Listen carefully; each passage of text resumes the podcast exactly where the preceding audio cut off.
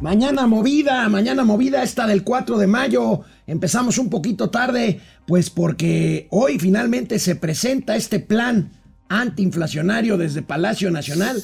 Lo presentó, ¿quién creen? El secretario de Hacienda y Crédito Público. ¿Y qué creen? ¿Y qué creen? Bueno, lo saluda Alejandro Rodríguez. ¿Qué creen? Dicen que no hay control de precios, aunque al final hay algo de control de precios, lo vamos a comentar. Pero la más neoliberal de las medidas, que me parece bien, vamos a ver si funciona.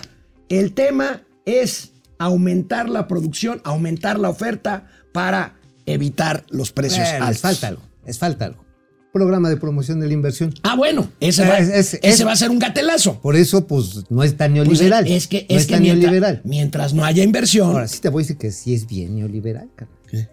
La apertura de los cupos de importación de todos los granos básicos, arancel cero. Es decir, si Argentina produce maíz o Sudáfrica o trigo de Conchinchina, entra con arancel cero para mantener el abasto. Vamos a ver todos los detalles de este programa. ¿Cómo se llama? PESIC. PESIC, el PESIC, el pesexito. El Oye, pesexito. Oye, por cierto, pinche mañana contaminada dos días seguidos en la Ciudad de México. Todo Sí, el pues, bueno, pues estamos en contingencia. Bueno, ¿sabes por qué? Por la refinería de Tula. No, no, no es de solamente por eso, carnal. Es por la planta generadora de, de electricidad, que es la termoeléctrica Jesús del Río. Y la otra, amigo, la pinche calidad de los combustibles que está importando Pemex. Ya lo vieron en Nuevo León, ya Samuel García ya se metió, porque Bueno, están importando ver, algo pero así hoy como vamos a hablar del plan con contra inflación, amigo. O sea, Pero también. A ver. A ver, ¿te la, te la chupas o te la chupas? güey? Hoy el anuncio de política monetaria de Estados Unidos seguramente subirán la tasa de interés medio punto porcentual y tendremos por supuesto los gatelazos, el primero relacionado con este anuncio del programa antiinflacionario del gobierno El de Andrés PASIC. Manuel López Obrador. Empezamos. El PASIC, ¿qué quiere decir PASIC? Programa alimentario contingente de... ya, ya, ya, ya, ya, ya, ya, ¿Insumo vámonos. qué? Esto es Momento Financiero. El espacio en el que todos podemos hablar. balanza comercial, Inflación, evaluación, tasas de interés, momento financiero, el análisis económico más claro, objetivo y divertido de Internet. sin tanto choro. Sí, Y como les gusta, peladito y a la boca. ¡Órale! ¡Vamos, réjete bien! Momento financiero.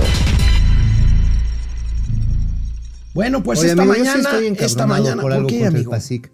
No metieron los chescos en la canasta. A ver, No, ¿qué es lo no que es un más... básico. No, no, no, no, ¿cómo que no es un A ver, a ver, básico? ya, no, va- mamá. vamos al tema, amigo, por Pues por favor. eso, a ver, bueno, entra al tema. a ver, vámonos. El presidente de la República presentó hoy el plan antiinflacionario. ¿Saben qué me llamó la atención de entrada? El presidente se esmeró desde un principio en aclarar que no habrá tope y control de precios. Ahorita lo vamos a ir Qué bueno que lo entendió. que- que, bueno, lo convenció seguramente Rogelio Ramírez. Claro. Pero miren cómo lo dijo el presidente. No se trata de control de precios, es un acuerdo, una alianza para eh, garantizar que la canasta básica de alimentos tenga un precio justo. Mira, Bueno. qué bueno que lo entendió. De entrada, Lo entendió. de entrada, por lo menos lo dice. Pues bueno, esperemos que sí, porque efectivamente Rogelio Ramírez de la O, tú recuerdas que lo comentábamos la semana pasada en la columna muy leída de un servidor. No, no, no es para tanto. Pero decíamos que efectivamente Rogelio Ramírez de la O le ha dicho, no, presidente, si le mete un control, el descagadero que Nos se va va, a llevar el O payaso sea, más va a durar la fiesta Bueno. 15 días. Bueno, el, el secretario precisamente de Hacienda y Crédito Público reaparece en Plan Estelar y presenta justamente de qué se trata esto. Se trata de aumentar la producción y por lo tanto la oferta de productos básicos y con ello tratar de incidir en su precio. Vamos Aumentar la oferta más que la producción. Vamos Bueno, la producción para la oferta. las dos cosas. Ok, por eso. No, no, no, ¿Y qué no, dije? no, no, A ver, déjalo que A ver, hijo. Una cosa es una cosa. No, no, bueno, ¿vienes? Eh, animados con esta base de contribución por parte del gobierno federal a la inflación, a la reducción de la inflación, planteamos ahora eh, un aumento en la producción de granos. Este aumento en la producción de granos lo estamos presentando a las empresas privadas como otra contribución por parte de los programas que ya están en el presupuesto del gobierno federal y estamos centrándolo en maíz, frijol y eh, eh, arroz. Eh, esta eh, meta de producción la estamos eh, elevando un poco más porque además estamos agregando fertilizantes. Voy a describir eh, las partes de este acuerdo con el sector privado y la parte que contiene nuestra contribución como gobierno federal en varios capítulos. Uno es producción, otro vamos a verlo más adelante, distribución, el tercero es comercio exterior, el cuarto son otras medidas. Bueno, muchas gracias al financiero Bloomberg por estas imágenes. Pues mira, yo ya me emocioné, ya le iba a pedir a- al secretario que me firmara este billetito, ¿no? Digo, no siempre se tiene la firma de un personaje histórico, a huevo. Ahí está Benito A Juárez. huevo, a huevo. Oye, pero el paquete alivianes, que es este paquete contra la inflación y la carestía, el PASIC. A ver, estábamos echándonos un- una pequeña digresión eh, de conceptos. Sí es aumentar la producción, pero también la oferta. Pues ahí está, ¿qué dije? No, no, son dos cosas diferentes. La oferta implica la producción local y la internacional. La oferta, y ahí es donde viene lo más neoliberal que habíamos hablado, se eliminan los aranceles. Mira, aquí no es para yo presumírselas ni dejárselas ir así tan de cerca, pero mira, aranceles cero a la importación básicos e insumos. Medida temporal de seis meses para los 21 de los 24 productos. Es decir, se va a poder importar aceite de maíz, arroz palay, atún, carne de cerdo, de pollo, de res, cebolla, chile, azumo, frijol, sacarina, huevo, jabón de tocador, los toco, jitomate, leche, limón, manzana, naranja, pan Ahorita de caja, papa. Todos estos quedan exentos de arancel durante seis Correcto, meses. es un estímulo fiscal a importaciones. Ajá, para aumentar el suministro. Eso implica gasto fiscal, ¿eh? Ah, no, bueno. Quizás no tanto. Ahorita vamos a ver eso. Quizás no tanto, pero ¿sabes qué sí va a implicar? Y ese es el chilote que se van a comer los productores nacionales. La competencia de lugares donde viene más barato. Bueno, Ese es el chilote. el secretario también subrayó que no se trata de un control de precios. Vamos a ver. Todas estas medidas en gran sentido son oferta, reducción de costos. No estamos incidiendo sobre programas de control de precios ni, de ninguna otra medida directa porque creemos que la oferta y la reducción de costos estimula la competitividad de la industria y va a permitir el mejor manejo de márgenes por parte de la industria. Pues mira, efectivamente es estimular la producción ahora. La producción no es la varita de Harry Potter, y menos en el campo. A ver, se está pensando o se está planteando elevar de 5 a 6 millones la producción de toneladas, millones de tonelada- toneladas de maíz en el país, de maíz blanco. O sea, güey, estamos hablando de aumentar 20%. O sea, necesitas o elevar la productividad 20% en cada hectárea o ampliar las superficies de cultivo 20%. Se ve muy complicado. Bueno, pues, déjalo imposible. con- Es un pedote. No, se ve O imposible. sea, y dicen, vamos a repartir fertilizantes. Bueno, pues yo también les, ahora sí que voy a mí se los aviso, porque pues también la urea puede servir. Pero son procesos de largo plazo. O sea, no se dan, de, no se van a dar para esta temporada. Simplemente. Bueno, vamos a revisar algunos estímulos. A ver, hay varias medidas aquí. Ya habló Mauricio Flores de aumento de producción, aumento de oferta, exención en algunas importaciones. A ver, hay otra cosa importante. Exención de la carta aporte a transportistas de básicos. Esta carta aporte que les exige el SAT para eh, acreditar la, la- la, este, el, origen de los productos que, que- transportan, sobre todo los hombres camión, se, se quita la carta aporte a transportistas de básicos. No aumentarán las tarifas carreteras en las autopistas. Tampoco de las ferroviarias. Tampoco las ferroviarias. Aumento, fíjate, muy importante, tú lo habías dicho, la parte de seguridad. Bueno, esto es un decir así como que muy, muy, Muy general, abierto. muy general. Aumento en la seguridad en los caminos, estímulos de la importación, ya los comentó Oye, Mauricio Flores. Por cierto, ¿sabes qué? Eso de la seguridad en, la- en los caminos. Este, no manches. Ayer le chingaron su camión en la madrugada a los de este Moderato. Sí. ¿sí? Iban, Iban llegando, iban a un concierto a Puebla y puro camote, cabrón, porque resulta que se los robaron en la cuneta de Chalco en lo que estaban descansando los conductores, los secuestraron. O sea, la pinche seguridad en los caminos es importante. Pero ¿sabes qué es lo que ha estado fallando, amigo? ¿Qué? El tema de la seguridad en las inmediaciones de las carreteras. Que ahí es donde esconden los Bueno, trenes. vamos a ver cómo hace. También otros temas del pacto anunciado hoy. Se constituirá una reserva estratégica de maíz con compras por parte de Segalmex. Precios Uy, de ¿no se irán a garantías. el dinero? Híjole. Yo espero que... Precios de garantías en maíz, frijol, arroz y leche. Y aquí empiezan mis dudas, amigo, porque aunque insisten que no se trata de un control de precios, Ramírez de la O anuncia un paquete de artículos donde tratará de incidirse en el costo al consumidor. Si esto no es tope o control de precios, pues no sé cómo se llame. No, no, no es, cos- no, no es tope. A ver, vamos a ver cómo lo dijo, A ¿te ver, parece? Bien, a ver, lánzate, Beno. Ah, perdón, desde Rogelio. Tarifas autorizadas por el gobierno representan 4% del índice. La suma de estas tres eh, contribuciones al índice son 27%, lo cual nos dice que si actuamos en estos tres sectores, eh, estaríamos incidiendo en casi un tercio del índice nacional de precios al consumidor. Sabemos que hay otros productos en el índice sobre los que no vamos a poder incidir, pero estamos incidiendo en aproximadamente un tercio.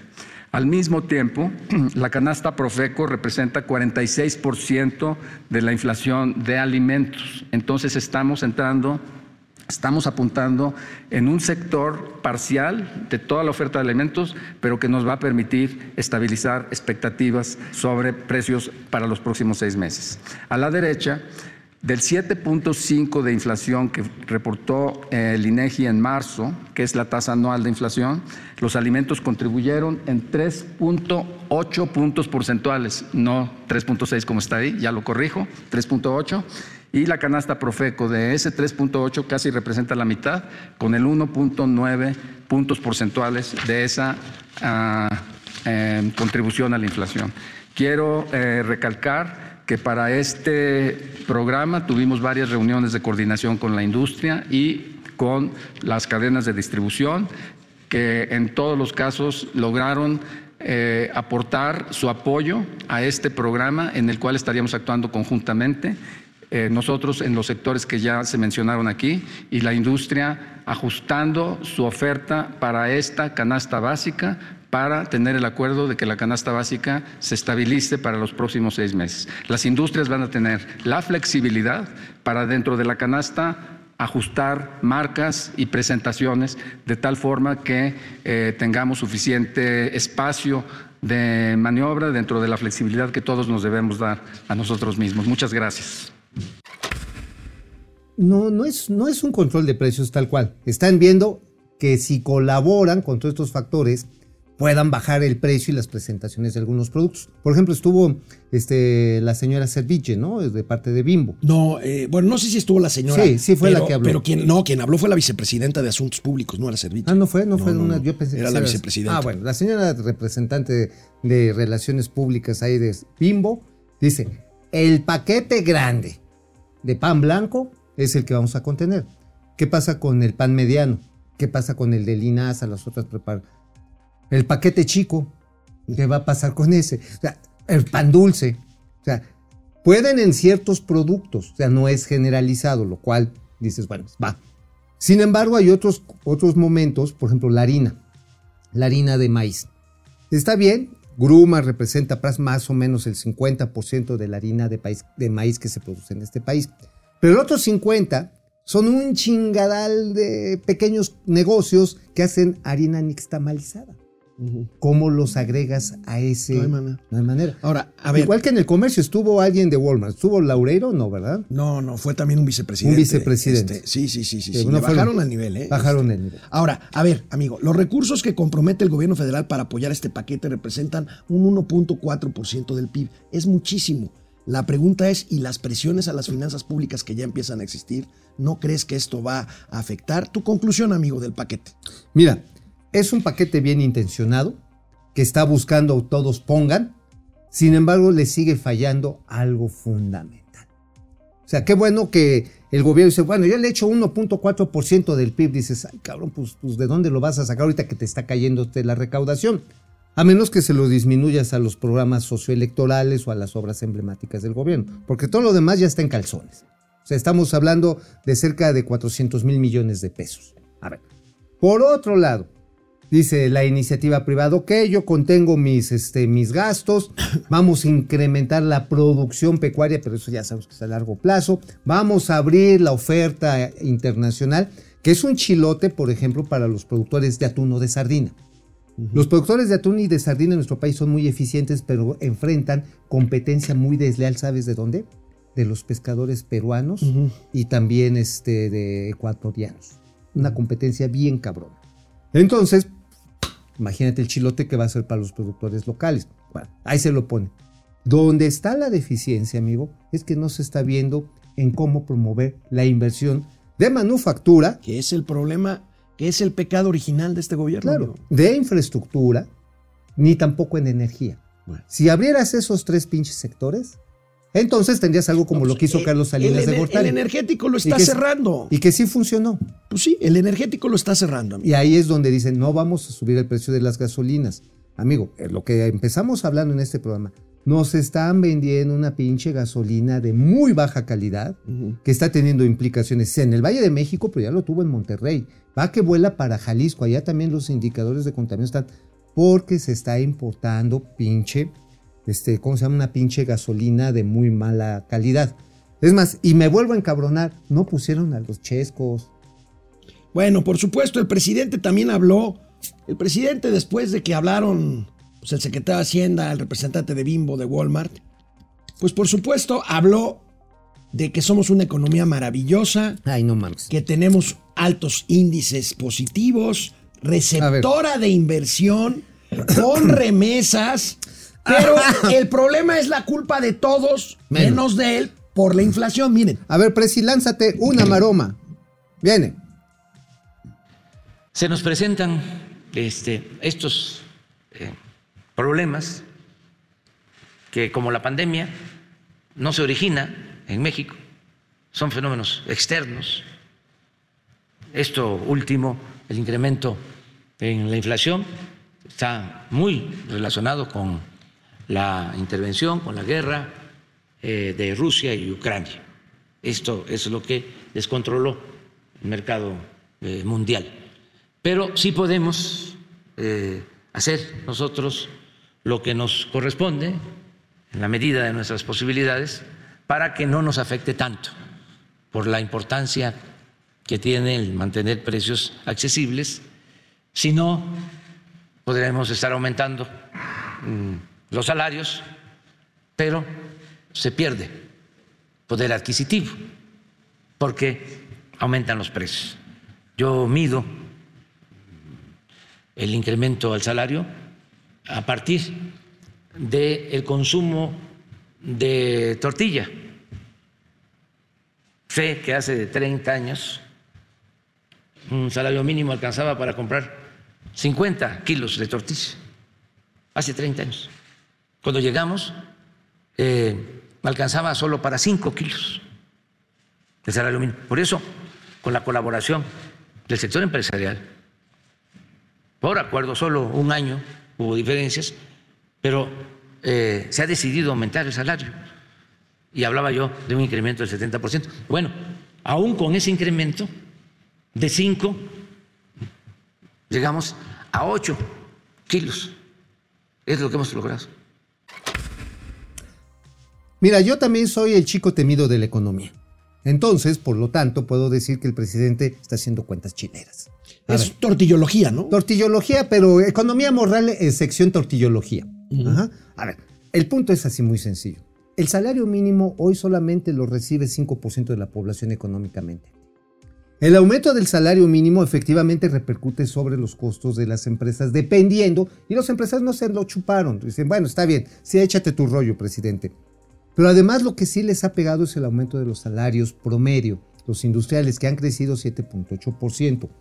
Si en este momento todavía el presidente él les deja escurrir la idea de que, híjoles, pues es que pues hay que seguir subiendo el salario, está recurriendo a la vieja, fracasada y bien fácil de aplicar política de aumentar nada más los pinches salarios sin aumentar la productividad. Pues ahí está. En otras palabras, echar a andar la maquinita de dinero y que nos cargue el payaso. Ahí está, Aguas, ¿eh? amigo. Mi pronóstico es que este programa, como grande, como la mayoría de las cosas que hace este gobierno, tiene fines propagandísticos. Básicamente. No creo que incida demasiado. La inflación seguirá su camino, bajará cuando tenga que bajar y no habrá mayor. Pues tú este, bajas cuando quieres, pero mira, la verdad está en que qué bueno que hay una intencionalidad de aumentar la oferta y la producción. ¿no? Eso, es, eso es está bien. lo rescatable. Es lo rescatable. El problema es que faltan los incentivos a la inversión. Bueno, ya Es veremos un gatelazo. Hoy se dará a conocer en un rato más la decisión de la Fed de subir la tasa de interés de 0.5 a 0.75%. Se da por descontado este incremento de, eh, de las tasas. Eh, ahí está la Fed. Pues hoy, ¿cuál es tu pronóstico, amigo? Pues 50 que sí, sí le va a echar 50, 50 puntos base. ¿Por qué? Porque la inflación en Estados Unidos está muy dura. Ah, por cierto, escuchaba ahí en el evento de, de hoy en la mañanera, sale Paco Cervantes. Ay, mi Paco Cervantes, presidente del Consejo Coordinador Empresarial. Mire, si no la controlas, no la fumes, man. A ver, dice, no, es que la inflación en Estados Unidos, pues, está más alta que en México, ¿eh? En México está más baja. O sea, nos ganan como por un punto 3%, como para quedar bien con el presidente. Ahí anda de queda bien. Oye, viejo, la inflación en Estados Unidos tiene un origen bien diferente que a la de México.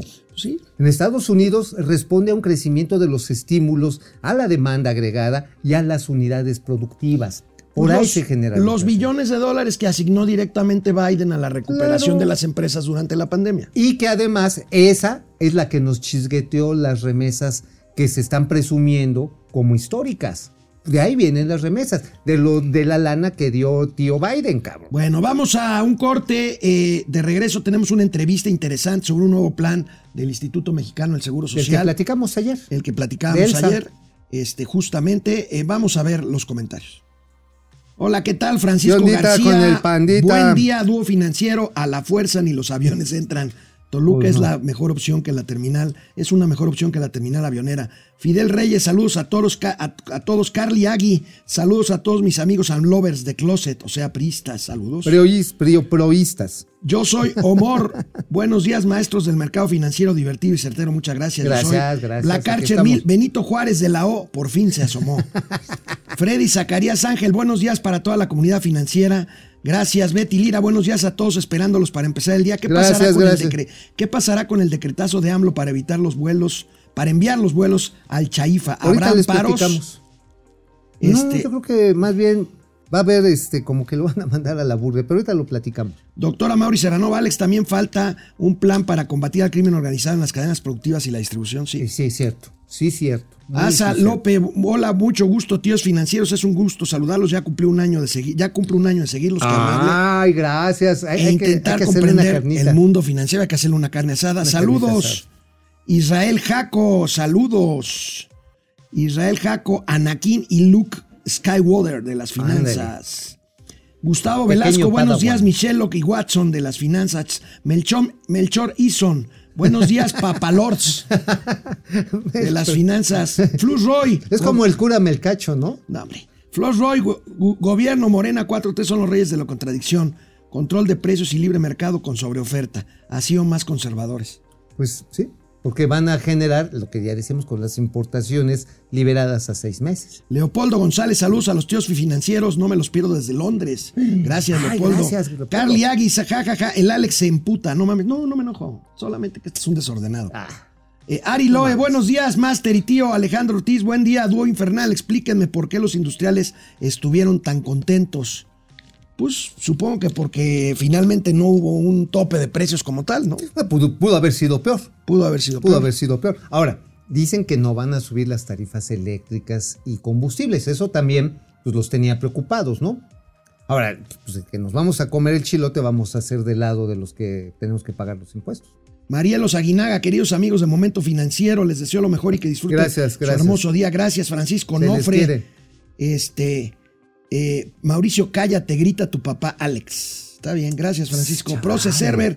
O sea, cuando- que a ver que... que- cuando- cuando el ver, señor ver, presidente O sea, ¿eres- habla- eres, eres como mi papá? Cu- Cuando el señor presidente ¿Mi habla del crecimiento económico de México, se refiere a bienestar grande, y ¿no, crecimiento exclusivamente para su familia, no era hijos y sus lambiscones o cómplices más cercanos. Madres. Manso, Acuerdo de Precios del Bienestar, Juan Ramón, no, buenos días. José Manuel González Ochoa, ese Mau bebiendo las aguas negras del imperio. imperialismo, sí. Gustavo Velasco, una con azupo. No se trata, dice Luis, de un control de precios, solo es controlar que no aumenten los precios. O sea, bueno, está bien. Está buena esa. Javier de Collante, saludos desde Acapulco a la Guayaba y la Tostada. Eso. A- Aitor Cantur es control de precios, pero se exagera. Aleluya, esa es esa Esa para es vilche- ¿Cómo es vilchilazo? Bichilazo, un bichilazo. Un vilchilazo. Aleluya, Lequi, 60% de lo que consumimos viene de Estados Unidos y en Estados Unidos no está más barato. Pues sí. Raimundo Velázquez Hidalgo, buenos días, tíos financieros, fi- financieros. Oye, por cierto, fíjate que esa observación es muy interesante.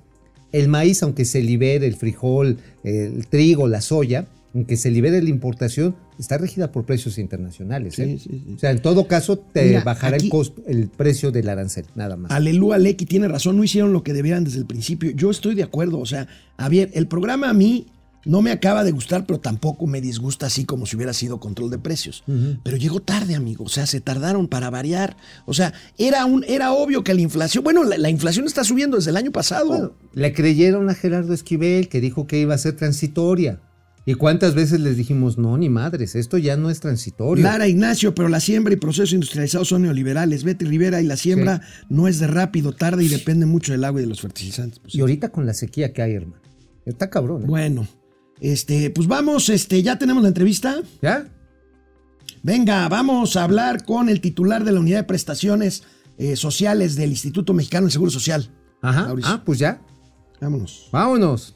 Y bueno, amigo, ayer platicamos, porque fue parte de mi columna, precisamente el programa ELSA, Entornos Laborables Segur- Seguros y Saludables.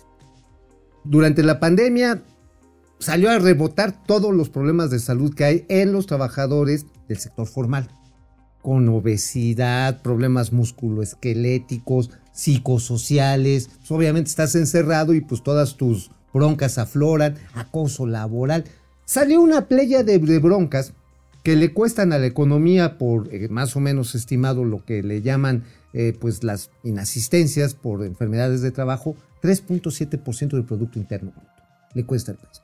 Pero para hablar de qué consta este programa y qué es lo que podemos lograr con él, tenemos a Héctor Robles Peiro. Él es el titular de la unidad de prestaciones sociales del Seguro Social del IMSS, al cual yo en lo personal le debo la vida.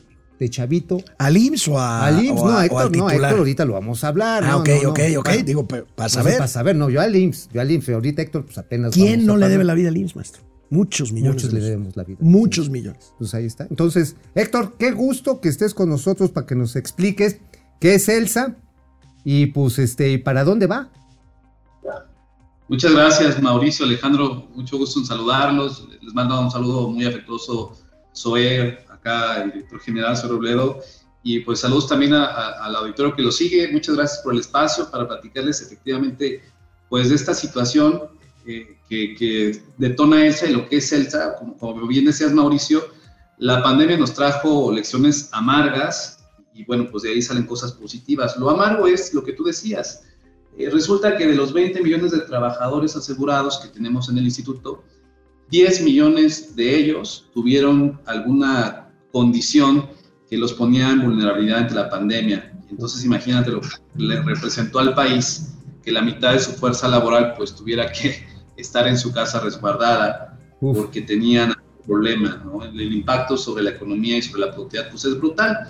Pero no solamente eso, porque lo, de- lo que decías también pues es muy grave. 75% de las personas de este país tienen obesidad. Tenemos 8.3 millones de personas con diabetes, 15.2 millones de personas con hipertensión. Y pues la pandemia nos, nos desnudó literalmente en cómo estamos los mexicanos en nuestra salud.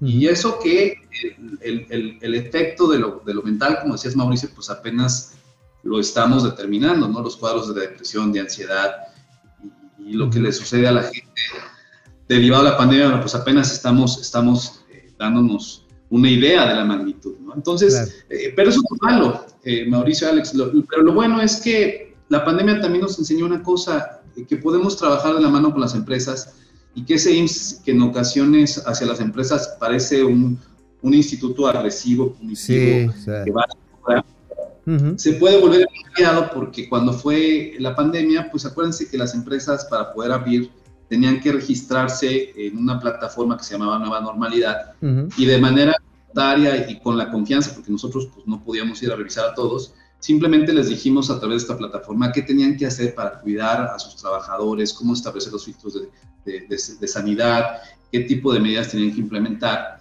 Y entonces la nueva normalidad o esta plataforma nos enseñó que podemos trabajar de la mano con las empresas. Y entonces hoy lo que estamos tratando de hacer es, basados en esa experiencia, pues cambiar los hábitos que, que, tenemos y los estilos de vida, pues desde un entorno laboral para prevenir accidentes, pero sobre todo para, para promocionar la salud. Mauricio Alejandro, ustedes saben que gran parte del tiempo que pasa un trabajador en México, pues lo pasa en el empleo, lo pasa en el trabajo, no lo pasa en su familia, ¿no? Sí.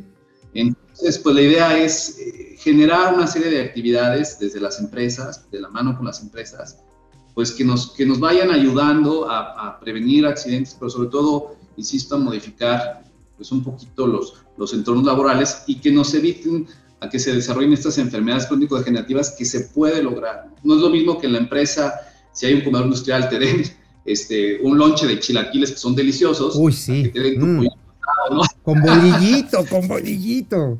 Oye, Héctor, te quiero hacer una pregunta, te saludo con mucho gusto. Este, te quiero hacer una pregunta. ¿Qué diferencial nos puedes decir que hay entre este programa que están difundiendo mucho y qué bueno con otros programas de promoción de la salud y bienestar que ha tenido tradicionalmente el IMSS a lo largo de los años? Sí, esa es una gran pregunta y es, y es muy buena. Pues mira, es, es, es, muy importante la diferencia. Lo, lo, primero que te puedo decir y que todos es que asociamos al IMSS con el tema de la salud, pero es, un, es una asociación de, de, un tratamiento cuando la salud ya está deteriorada, cuando ya estamos enfermos. Digamos, eso el IMSS lo tiene ya muy montado, obviamente con, con muchos retos, pero pero el IMSS ya hace eso, el IMSS te atiende cuando estás enfermo, eso sucede. Y luego lanzamos hace, hace algunos años una campaña que era Prevenims, que todavía está vigente, que era con la idea de prevenir efectivamente enfermedades, pero sobre todo detectarlas a tiempo. Entonces te hacíamos pruebas de glucosa, eh, te hacíamos mamografías. Cintura, medición una... de cintura, ¿no? Incluso. Exacto, pero lo que busca Elsa es, es, ir un paso más allá y entonces es modificar el estilo de vida. ¿Qué, ¿Cuál es la idea? En primer lugar, que desde el trabajo tú eh, recibas una serie de cursos y de capacitaciones de manera voluntaria, donde te enseñe el IMSS en una plataforma tecnológica de la mano con el empleador, cómo tener un estilo de vida saludable, que tú puedas entender qué tipo de alimentación tendrías que seguir eh, para estar bien, qué tipo de hábitos para dormir, para descansar, para tener una actividad física puedes desarrollar para estar bien. Eh, la idea es que desde, el, desde los entornos laborales, por ejemplo, pudiéramos establecer guías con las empresas para poner lactarios y orientar a las señoras eh, que trabajan ahí o las, las personas de, de, género femenino para eh, cuidar particularmente su salud, si están embarazadas o prevenir algún tipo de enfermedades de este tipo. ¿no? O sea, la, la idea aquí es que el entorno laboral te favorezca el cambio de hábitos. Yo les pongo un ejemplo a, a lo mejor muy burdo, muy chistoso, pero en mi casa, mi, mujer hace mucho ejercicio y, y cuida okay. mucho su alimentación. Entonces, cuando yo llego y agarro una, una galleta o, o, algo que, que no necesariamente es saludable, Suelta. siempre tengo la mente, ah, mira, ahí vas, ahí vas. Ahí vas, ahí vas, y suelta. Pero el entorno, el entorno, mi entorno personal, pues me hace tener una conciencia de, ok, bueno, me la voy a comer, pero sé que tengo que pues, ser cuidadoso con las cantidades.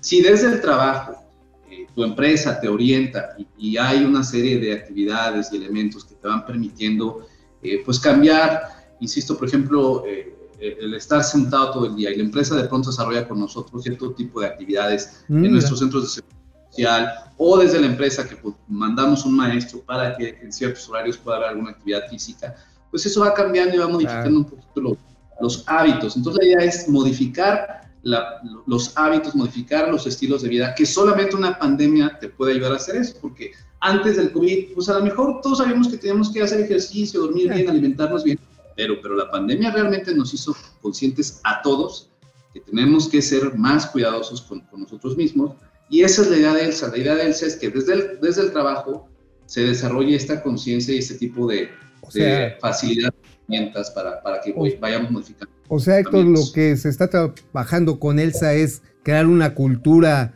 laboral que precisamente cuide los estilos de vida. ¿Qué, ¿tienen, alguna, ¿Tienen algunas metas específicas de cuántas empresas se pueden subir a una plataforma porque es electrónica? ¿Cuántos ya están en el, en el, en el camino? Platícanos de esos números. Sí, sí, mira Mauricio, este, Alejandro, lanzamos el programa apenas este, este lunes en Monterrey. Eh, tenemos ahorita un acuerdo firmado con las empresas, digamos, más grandes, por llamarlo así, que aglutinan el mayor número de personas. Y tenemos ahorita un millón de personas contempladas para alcanzarlas, de las 20. Pero la intención es que esto se vaya desdoblando a lo largo de varios meses, obviamente nuestras representaciones estatales, y, y vamos a ir firmando cartas de adhesión. ¿Cómo funciona? Eh, la empresa que se adhiere a ELSA se mete a, a, a, la página de internet del instituto, hay un banner ahí que te lleva al sitio ELSA. Uh -huh. Entonces, tú te adhieres de manera voluntaria y en automático al adherirte te hace una serie de preguntas la plataforma sobre varias cosas, ¿no? ¿Cómo estás en materia de prevención de accidentes? Okay. ¿Cómo están los temas que tú le ofreces a tus trabajadores para el cuidado de la salud mental? Eh, te, te pregunta si tienes alguna serie de acciones vinculadas a la activación física, te pregunta uh -huh. si les das a tus trabajadores algo que les permita identificar estilos de vida saludable y entonces tú te vas autocalificando. Obviamente, pues de entrada todos esperamos que no vamos a salir muy bien y entonces a la hora que, que, que detectas dónde estás mal, la plataforma en automático te despliega una serie de herramientas, te despliega acceso a cursos para tus trabajadores, te despliega una serie de guías, te despliega una serie de infografías y entonces nuestra intención es que a lo largo de este año pues vayamos sumando empresas, se vayan metiendo más y más a la plataforma. Y insisto, es de manera pues voluntaria, pero lo que sí te da hoy por hoy el IMSS es este espacio virtual que busca masificar este conocimiento y que las empresas de manera muy responsable pues, pues operen y actúen sobre lo que puedan hacer de manera inmediata, que de entrada pues no les muy costoso, ¿no? Evidentemente esto pues si mejora va a actuar sobre las, las primas que pagan las empresas, van a bajar las primas, habrá menos incapacidades, habrá menos riesgos de trabajo. Y bueno, pues nuestra, nuestra meta es ir desdoblando ELSA para, para poder llegar por lo menos, por lo menos este año, unos 3, 4 millones de trabajadores. Vaya. Pues muy buenas cifras, Héctor. Pues para lo que necesites, aquí estamos. Uh -huh. eh, ojalá y pueda tener éxito. Seguramente lo vas a tener. Te deseo todo el eh, buen eh, término de este programa, buena permanencia de este programa. Vaya que hace falta, me parece una gran idea pues sí. y ojalá y funcione. Sí, sí, vamos a poner la hora de las calistenias aquí en Momento Financiero de entrada. Y, y los chilaquiles van a ser sin crema, cuando menos los viernes. Pues mira, yo, yo creo que es válido echarnos unos, pero echarnos los diarios y además estar echándole el refresquito y todo, pues va abonando a que no necesariamente nuestra salud esté en lo mejor. Y déjenme nada más cerrar diciendo esto, ustedes lo dijeron muy bien, el IMSS siempre ha estado presente en la vida de todos y parte de la, de la estrategia de, de, ahora de SOE es eh, volver a reactivar los espacios deportivos tan amplios que antes tenían el Sí, instituto, los espacios eso es, eso es fundamental. Que las personas tengan dónde nadar, nosotros somos el principal proveedor de albercas públicas, Órale. necesitamos rehabilitar las albercas, rehabilitar nuestras canchas deportivas, volver a lanzar nuestras ligas deportivas, que habrá ligas deportivas ELSA, entonces Qué vamos bueno, a buscar con Órale. equipos de las empresas en torneos de fútbol para ir fomentando también esta, esta visión del IMSS de que el IMSS no nada más es lo médico y que te atiende lo médico, sino el IMSS se presenta contigo en, en otros escenarios y, y, pues te ayuda a que estés mejor. Recuperar aquella tradición, Héctor, de que el IMSS también producía atletas de alto rendimiento. Y ganadores de medallas. Que nos representaron Olímpicas. exitosamente en competencias internacionales. Héctor Robles, Peiro, muchísimas gracias. Éxito en tu encomienda gracias. importante que traes encima. Gracias. Salud. Gracias. Saludos. Bueno, pues ahí está, ahí tenemos el programa este Elsa se llama. Elsa, oye, este, como principal proveedor de centros acuáticos, tú sí vas a ir a la alberca, ¿no? digo, no, digo, bueno, ponte, la, ponte la tu unidad Independencia, muchas instalaciones. No, la que estaba este, allá. Clavadistas, el INS producía clavadistas este, sí, muy de, de, alto nivel. Bueno, ¿te acuerdas de este Platas? Eh, plata, este, plata. Cami eh, cami eh, marchistas, Ajá. atletas. Y también este, espacios atle atléticos. Bueno, bueno amigo, amigo, es tardísimo ya. De, ya rápidamente, ¿de qué escribiste en La Razón para irnos al último corte a y a los gatos? Echen, echen rápidamente La Razón, por favor. Aquí les vamos a platicar un desmadre que hay en el Infonavit. A ver, ojalá que no la vayan a regar. Porque resulta que mañana se va a cerrar una licitación bien importante. Son cerca de 240 melones de varos para eh, imprimir y ensobretar, por eso el filo de los sobres, pues 24 millones de recibos de cobro del, del, Infonavit, que es vital para que tengan la recuperación de los créditos que dio. Ok. Bueno, el punto está en que es la segunda vuelta y una señora que es la encargada de, de recursos materiales, me lo pueden poner porque se llama Guadalupe. Iba a poner la foto, pero se me hizo, no creo que era Alicia, perdón. Alicia, Alicia Barrientos. Barrientos Pantoja. La señora Alicia Barrientos Pantoja ha ido sembrando candados a lo largo de esta licitación para favorecer desde la anterior a un jugador. Y ya le dijo Carlos Martínez, no lo sesgues, déjalo que sea una competencia firme. Nada más que la señora dice, no, es que pues ya saben que yo la llevo muy bien ahí en Palacio Nacional. Entonces estamos por ver quién manda realmente en el Infonavit. Ah, bueno, ya mañana lo comentaremos. Mañana lo comentaré. Bueno, en el Independiente, ¿qué traes, amigo? En el Independiente, una descripción rápidamente de lo que va a ser la respiración artificial al AIFA. Y no nos hagamos, no nos hagamos patos. Finalmente, el AIFA, pues es un aeropuerto regional. Punto. No es, obviamente no podrá ni será lo que alguna vez se planteó para el, el Naim. Es un avión dirigido para un segmento. Entonces de hay la que quitarle la población. I. Pues porque sería la I significa internacional. AFA, AFA. o ARFA, Aer- Aeropuerto Regional de Santa Lucía. Arfa- de- Ar no, Fantasmas. aero- a- a- Ar Fantasmas. Ar Fantasmas, este, Ar, no, pues sí, pues Arfa, regional, Arfa. Arfa, Arfa. A ver, con F, díganlo con F. Y nada más les describo ahí cómo la mecánica de la operación aérea y de los retrasos sigue siendo artificial. Pues sí. Para saturar el line. Oye, por cierto, me estaban ayer chismeando que cuando llegó a tener en el 2018 70 operaciones, imagínate, por hora en las horas picos el ICM, la puntualidad era perfecta. Ahí está.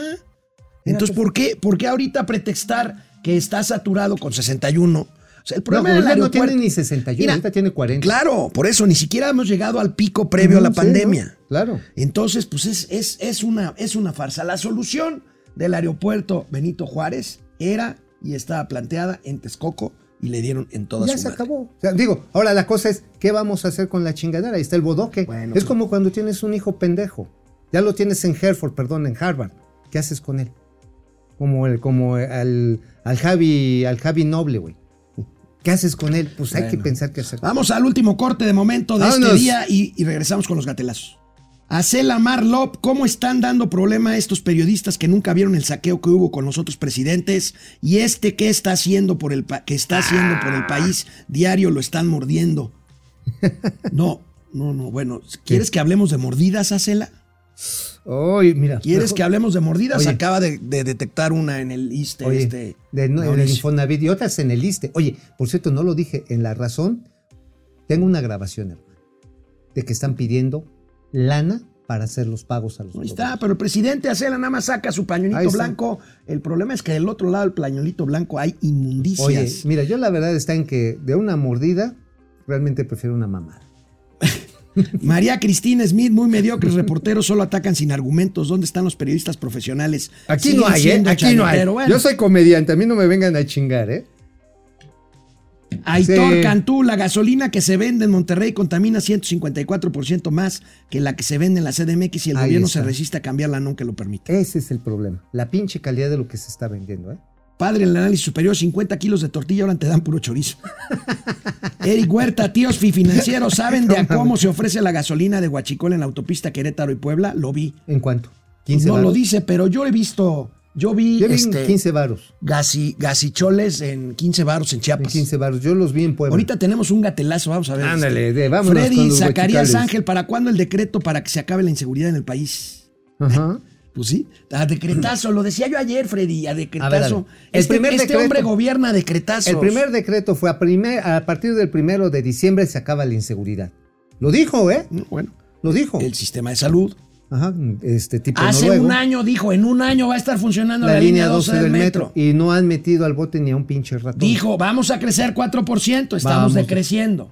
Ajá. Dijo, este, la gasolina va a estar a 10 varos. Está a 24. A 24. Ve, eso sí, le echan la culpa a todos. Ah, que, que los empleos formales iban a llover así como tamales, cabrón. Bueno, los chamales no llueven, papito. ¿Cómo no? El 5 de mayo, mañana en Estados Unidos los van a ver. Versipeli 85, saludos Goku y Vegeta de las finanzas. Espero sepan Ojo y vejete. Ojo y vejete, güey. Go- Go- Goku y Ojete. ah, entonces al revés. Manso, el gobierno, pie- el, el- el gobierno piensa que yo engordé a propósito y me provoqué la diabetes solo para desprestigiar a las 4T. Pinches marranos. Joaco Núñez García, sus reformas son motivo para estar chingando a la oposición y más al pueblo de México. Ca- Carmelo Rentería, saludos desde California para los masas de las finanzas y mercenarios de la información. C. Contreras, al parecer AMLO astutamente está comenzando de manera muy disfrazada. ¿Comenzando? ¿Ya va más de la mitad? Ah, está comenzando de manera muy disfrazada poquito a poquito su control de precios. No sé No si creo le que alcanza. pueda, ¿eh? No, no le alcanza. Mira, el hecho de que nos decía uno de los, de, de los amigos de aquí que están conectados, que 60% de los insumos que México importa vienen de los Estados Unidos, lo hace ineludible. No puede Juaco. Núñez, tío Alex y Mao, ¿por qué ahora sí les preocupa la, le preocupa la inflación al peje? Pues porque está el Porque están las elecciones, ¿no? Y están las elecciones. Rochi, no está mal este programa, pero primero que resuelvan el problema de abasto de medicamentos y médicos. Así es. Ese también. Y ese no se va a Primero que este pongan en orden lo que ya debe funcionar bien y luego allá en programas. Pues se refiere a lo de, es que el sistema de salud está Está desmantelado. de, de perro. Está Fe- F. Ramírez, regulaciones 714, díganle al tío Ma que no es buena idea usar saco rojo con una insignia de Starfleet Federation. Bueno, ¿Por qué no? Vamos a los gatelazos. No, este, este, este, este es, este, este es. Oye, ok. Hoy es el día de Star Wars, de Star, Wars. sí, pero a ver, ¿de dónde? ¿Quiénes son? ¿Quiénes son? Los papás. ¿Quiénes son los que originaron las series y las grandes películas de viajes interestelares? Viaje a las estrellas. El, se- el señor Flores Arellano, así como está de feo, se operó ya, ya se, ya se hizo una, una operación estética. Tenía las orejas como el señor Spock, ¿se acuerdan? Oye, de viaje oye a las pero tú te estrellas. hiciste otra. Vámonos, hiciste la jarocha. Vámonos. bueno, pues vamos con los gatelazos de hoy, que ya es tarde, pero bueno, vamos. Vamos, el vamos, presidente se hace bolas. Hoy, No, ¿cómo? hoy presentó No, el no tema este de que no, no va a haber control de precios. Ok, no va a haber control de precios. Pero, pues, el señor quiso meterse en donde no le llaman. Y- Y entonces se hizo bolas, se Y- hizo bolas el engrudo Y- cuando pues dijo que sí, el Banco de México es autónomo, pero pues mejor que no suban las tasas de interés porque entonces se cae la inversión. ¿Mm? A ver. Eh, esto ayuda mucho porque también tenemos que procurar que no nos aumenten las tasas. Desde luego, el Banco de México es autónomo y ellos tienen que decidir y vamos a ser respetuosos de la autonomía del Banco de México, pero entre menos suban las tasas de interés, mejor, para que haya inversión eh, y eh, tengamos A ver, a ver, a ver. Ese es el problema de cuando crees que habiendo pasado enfrente de la Facultad de Economía, aprendes economía.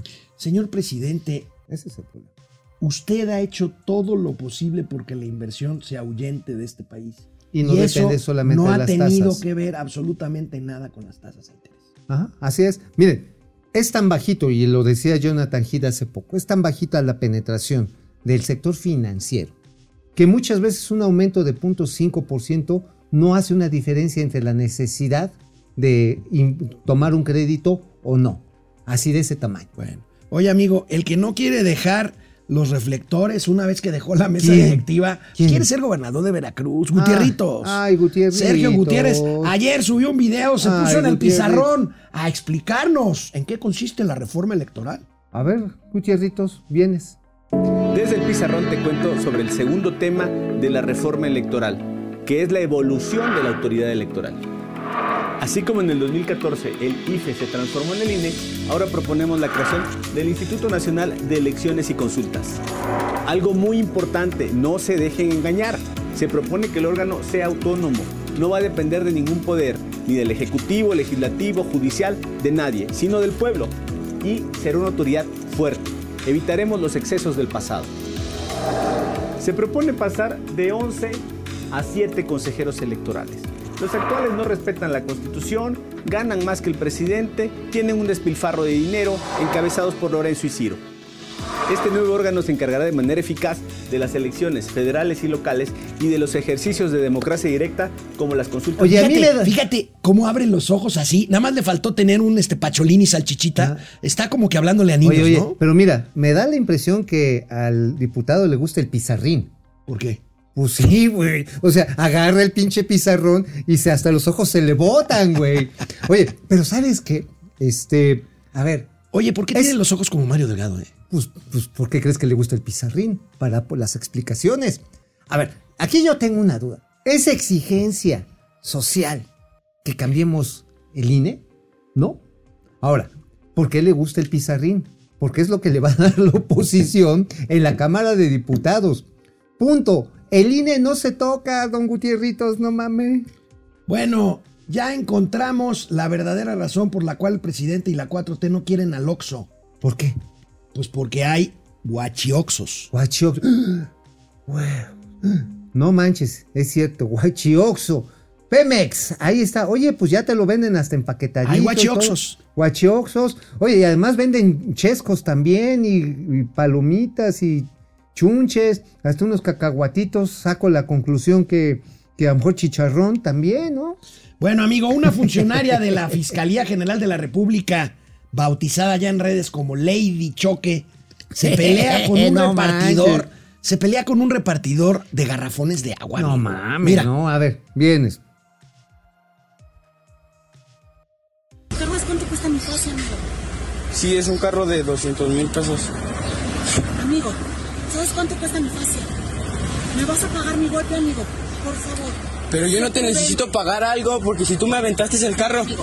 Eh, jefa, ¿tiene cámaras en los departamentos? Ahorita, ahorita pido, ahorita me, me deja ver las cámaras, por favor. Y ahorita también para pedir Lo esta. que tengas que hacer, amigo. Sí, está Dale, bien, está bien. Ya con eso. Aquí están, no trae ni placas, no trae nada. No trae placas. Jálese. No, oye, oye, ¿qué? ¿Qué, qué mamuco el ¿en sol? qué mo- ya me estaba regañando mi productor. Oye, pero es que traía traía la- una camiseta una, una- que una decía- chamarra, un chaleco. Un cha- bueno, una chambrita, pues, ¿no? Decía Fiscalía General de la República. Ahora, esas madres, esas chaquetas, las venden en Tepito. Ah, eso sí. en cualquier crucero te hacen esas chaquetas. Bueno, oye amigo, ya ves que aquí hemos dicho que al ejército nomás le falta venir a hacer momento financiero. y llevar las mañanitas el 10 de Bueno, pues es que el, el- el- el ejército construye todo. Este es un tuitazo. A ver. Este es un tuitazo. Arma de uso exclusivo del ejército. No mames, pinche Daniel Rocha. Se sacó un Diez. 8 el Daniel. No, no, un 8, no, 10, no, no. un 10. Esto es tuitazo en toda la extensión de la palabra. Arma. Perro tuitazo. Perro tuitazo. Arma exclusiva del uso del ejército. Bueno, finalmente un cliente frecuente de los gatelazos ya, Gerardo Fernández Noroña. Bueno, el imbañable. Sobrado de sí mismo, autodestapándose para la presidencia. ¿Saben dónde grabó esta ¿Dónde? entrevista ¿Dónde? con Álvaro Delgado y Alejandro Páez Varela? En su ¿Dónde? casa de Tepoztlán. Ah, qué chingón. Eh, ya ves Ah, que él es, es humildito. humildito. Es No este- se baña, pero Pero mi- vive humildemente. miren el sobradito. Vienes. Abajo la gente está en otro tenor.